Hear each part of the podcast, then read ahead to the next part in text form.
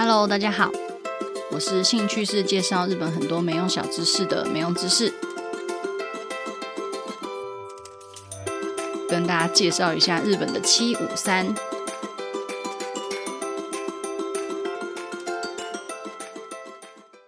最近感觉那个我的听众们有显著下降的感觉。之前有人做过一个就是统计调查，说 Podcaster 最常在第四十七集左右的时候就放弃。然后我刚刚就算了一下，哇，我居然已经第四十六集了。如果要把试播集一起算进去的话，就是今天这一集刚好是第四十七集。所以下礼拜就知道我到底有没有放弃了，请待下回分晓。不过说起来，四十七集平均一周一集的话，大概也就是快要一年的分量，所以感觉上应该就是普遍的 podcaster 可能就是给自己一年的时间，然后设一个停损点之类的吧。就没想到我自己也不知不觉快要做一年，从二零二零年的十二月十一号开始，就是也多亏大家 忍受了我的奇怪的声音一整年这样。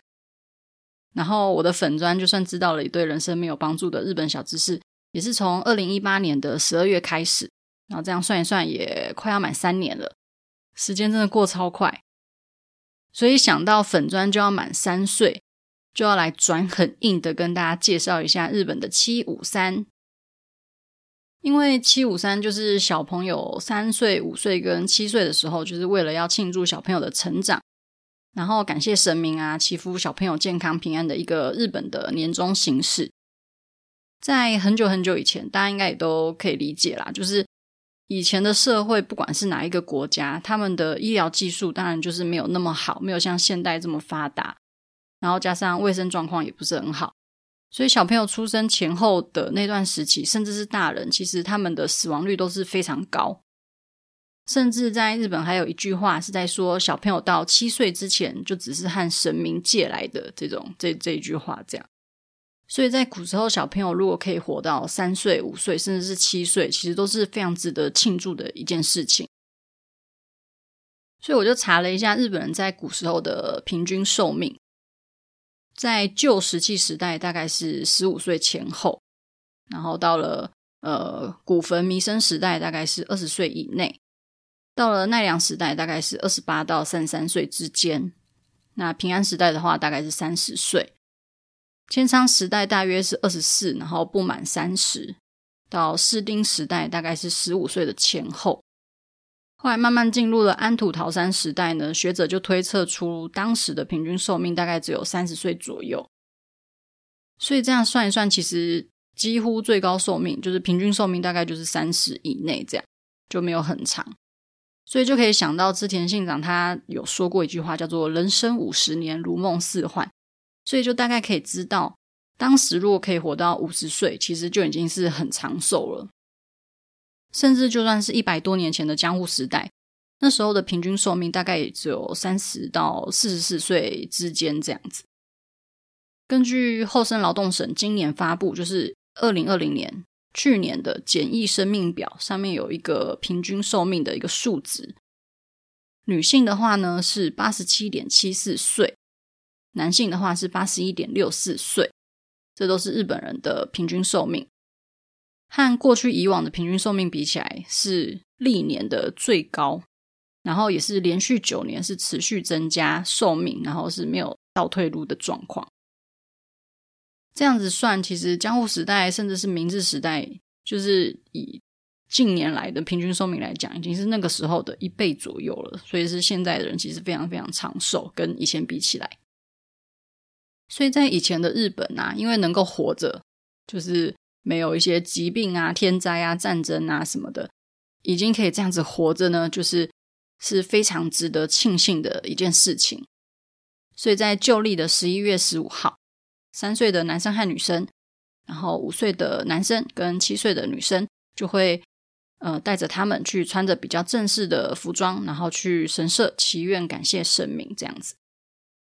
其实到了现代，就比较少分男生女生啦。就是只要小朋友如果有满七岁、五岁、三岁的话，就是一样还是会带着小朋友一起去神社庆祝。那这个由来据说呢，就是在江户时代一六八一年的十一月十五号，这个是旧历的时候。那为了要祈求第五代将军德川纲吉的长男德川德松健康平安的一个祈福活动开始的。那那时候因为德川德松快要满三岁，所以就是开始了这样子的一个七五三的最早的起源的说法。这样，那我觉得还有一个还蛮有趣的，就是为什么七五三会在旧历的十一月十五号举行？这一天有一点点复杂，它叫做二十八宿，也就是占星里面它是一个最好的日子。听说是因为旧历的十一月代表是当年度的收获已经结束了，所以要趁这个时候感谢神明。然后十五号又是满月，然后又是旧历嘛，那这个十五号又刚好是二十八宿的一个叫做鬼宿日。据说这一天是鬼不会出来的日子。所以就是非常吉利、非常吉利的一个日子，这样子宇宙不同的感觉。所以加上为了要感谢神明，然后又是很吉祥的日子，那就让七五三在这一天举办。那至于会选择七五三这三个基数的话，就和我的书《日本奇妙知识不思议》里面有介绍过。其实日本人觉得基数是比较吉祥的数字，因为这个数字是不会被拆散的。所以在结婚里面不是会包那个礼金吗？也都是以基数为主。那行情价就是三万日元。但是如果你真的很穷的话，是可以包三张钞票啦，可能就是一万，然后五千五千这样，总共两万。其实也不是不行，但只是就是稍微拍省一点点。不过日本的行情价这样算下来是真的还蛮高的，还蛮惊人的一个数字。不过包这些还是比可能一家五口啊，然后一起去吃婚宴啊，然后只包一千二还好一点啦。这样。不过古时候的日本人啊，感觉七就是一个蛮特别的数字诶，像是在奈良时代，它有一个律法叫做养老律，然后就有提到说，就是七岁以下的小孩是不用受到任何的惩处。那或者是到了平安时代末期左右。那七岁以下的小孩，如果说他的父母有去世的话，那他是可以不用穿丧服的，就是变得有蛮多特别的规定，都是把七岁当做一个分界点。那甚至大家应该有听过的那个七福神啊、七草粥等等，就会觉得日本人对七这个数字好像有一种特别的情感。这样，那刚刚有说到奇数，其实也是因为那个阴阳五行说，就其实他们对奇数是。觉得是阳数这样，所以其实也是稍微受到一点点中国的影响，就认为说一三五七九都是比较吉利的数字，所以才会有这样一月一号的节日啊，然后三月三号女儿节啊，然后五月五号端午节啊，然后九月九号重阳节之类的这样子的一个呃节日。那我们就来说一下，就是到了七五三，通常到底大家会做什么？在七五三的三，也就是小朋友三岁的时候，那就会开始留头发，就是叫蓄发。据传这个起源是武士世家的一个仪式，在以前会用白色的线做成一个叫做棉白发的东西放在头上，那这样子就有点像是可以去祈求小朋友可以活得很长寿。因为在江户时代啊，三岁以前他是小朋友会把头发给剃光。那到了三岁开始就会开始留头发，就代表说剃发这个习惯已经结束了。那小朋友已经到了下一个阶段的感觉。那那个棉白发就是也表示说小朋友是希望他可以活到白发苍苍的感觉这样子。那到了五岁就会让儿子穿那个传统的那个裤。据传呢，这个是在平安时代的公家阶级就有的一个仪式。不过在以前，它其实是不分男生女生。就只要到了五岁，就会让他们穿这个裤。那后来就慢慢的就是让只有男生去穿，演变成后来就是以男性，就是以男生儿子为主的一个五岁的七五三这样子。那七岁的时候就会让女儿穿上正式的和服，然后是有腰带，就是有欧比的那一种。这就是要让小朋友从儿童用的和服毕业，然后转向大人用的和服。因为三岁的时候穿的是不用绑腰带，然后是有那个肩膀有一个折痕，那他可以随着小朋友长大去调整大小的那种和服。到了七岁之后就会开始穿有绑腰带。据说这个是在室町时代以前，这个仪式呢其实原本也是不分男生女生的，但是也不是七岁的时候做，那时候是在九岁的时候做的。那后来到了江户时代，就是慢慢变得是以七岁的女儿限定的这样子的一个活动。然后到了七五三啊，小朋友都会拿一个叫做千岁糖的糖果，这个糖果就是爸妈送给小朋友，然后就是希望小朋友可以像糖果那个名字一样，可以活得长命百岁的这种祈愿的感觉。那千岁糖的话，就像我们之前有说过，日本的红色跟白色是他们还蛮代表的两种颜色，所以千岁糖几乎也都是用这两种颜色去调配而成。那上面就会放一些比较吉祥的图案啊，例如说鹤啊、龟啊，或者是松竹梅等等。不过近期其实，呃，也越来越多家长他们不会特别带小朋友去参加七五三，可能就比较多是在百货公司去有一些会举办那种比较盛大的那种活动，或者是就是带到附近的家里附近的照相馆拍照做纪念。那甚至其实很多地方也不会特别，就是专门在十一月十五号去参加。那像是可能北海道，因为不是十一月，他们其实已经就下大雪，然后还蛮冷的嘛，所以他们其实有时候也会提前，可能到十月十五号左右就会开始这个活动。所以其实传统是有慢慢的在随着可能一些现代的一个民情去改变的这样。不过我后来就我还有查到一个还蛮可爱的，就是宠物专门的七五三。因为像我自己有养两只猫咪，然后它们其实算是非常非常不喜欢出门。其中一只就是很胆小的橘猫，它叫做布丁。布丁呢，它就是一出门它就变成石头，它完全完全的不敢动。然后有时候就是它可能还会怕到会尿到笼子里面，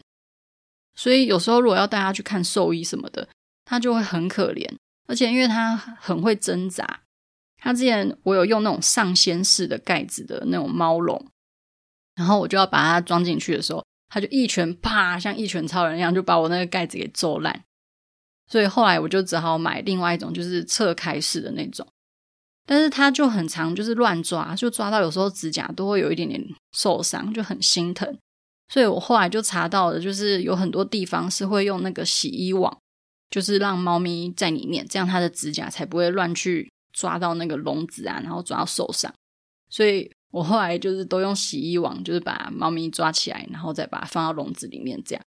所以如果经过的人，就是可能诶，他们有时候会想要看一下笼子里面是什么，就只会看到一坨白色的东西而已。好，总之就是我我的小孩，就是我的毛小孩，如果是。真的是愿意出门的状态的话，其实假设有这种宠物专门的七五三，我也是蛮想带他们去试试看的。因为日本那个宠物专门七五三，就是也是会让他们穿像是日本传统的服饰，反正就让他们穿一些很可爱的传统服饰，就就真的很想要帮他们拍照做纪念。那这个宠物专门的七五三是在东京都新宿区的涩谷龟冈八幡宫举办的。那你的毛小孩们，只要到了三岁、五岁或者是七岁，你就可以到这家神社去预约，就可以去让神官祈求你的毛孩可以健康长寿，然后如果有生病的话，都可以痊愈这样子。然后，因为它跟那个人类小孩的七五三模式算是还蛮接近的，所以毛孩的话，因为就是神官会一对一的，就是帮你的毛孩祈福，所以就是一定要先预约才有办法进去这样。然后，四谷龟冈八幡宫。又一个就是宠物的成人式，然后也非常非常可爱，算是一个对宠物非常友善的一个日本传统文化的一个活动。不过我的猫猫一一只已经十岁，一个十一岁，其实已经过了七五三的年纪，然后加上 他们也真的都不想出门，所以其实如果要帮他们拍纪念照的话，就是有一点难度。这样，不知道大家会不会帮自己的猫咪或是狗狗过节日耶？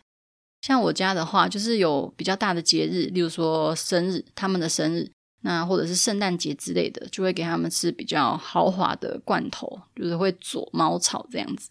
好像就没有其他的活动。像我朋友就会帮他们的狗狗办生日派对那种，然后就会去做宠物蛋糕，感觉是真的很很好玩。但就如同我刚刚说的，我家猫是非常温室的花朵，它们非常的怕生。所以生日派对上面，如果假设有一些就是不认识的人的话，就是完全的不可行。然后刚刚讲到那个宠物蛋糕啊，其实我一直很想要做诶，但是大家的猫都很难搞嘛，还是只有我家猫特别难搞？就是他们对于喜欢吃跟不喜欢吃的那个界限，就我已经十一年了，还是搞不太清楚。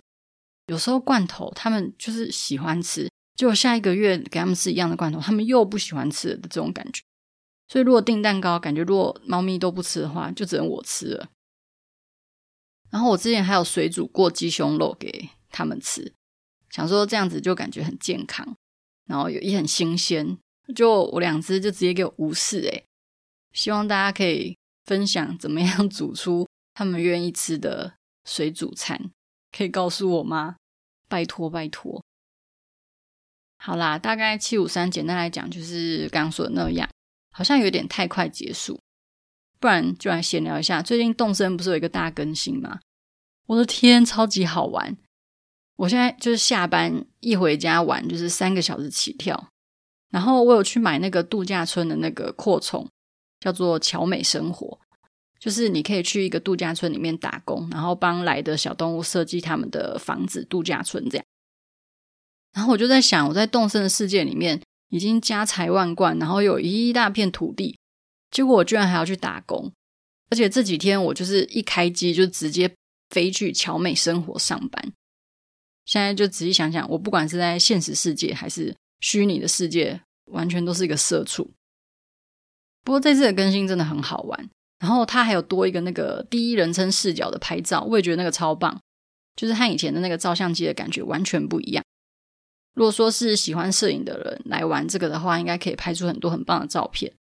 但是我现在问遇到一个问题，就是我很常常就是无法对焦，诶，就是可能拍一个东西，可是。就拍出来，它对焦点都很奇怪，然后都很糊，就完全不知道发生什么事情。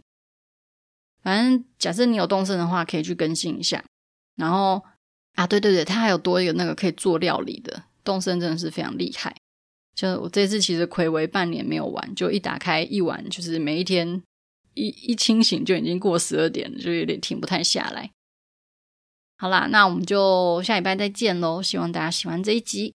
拜拜。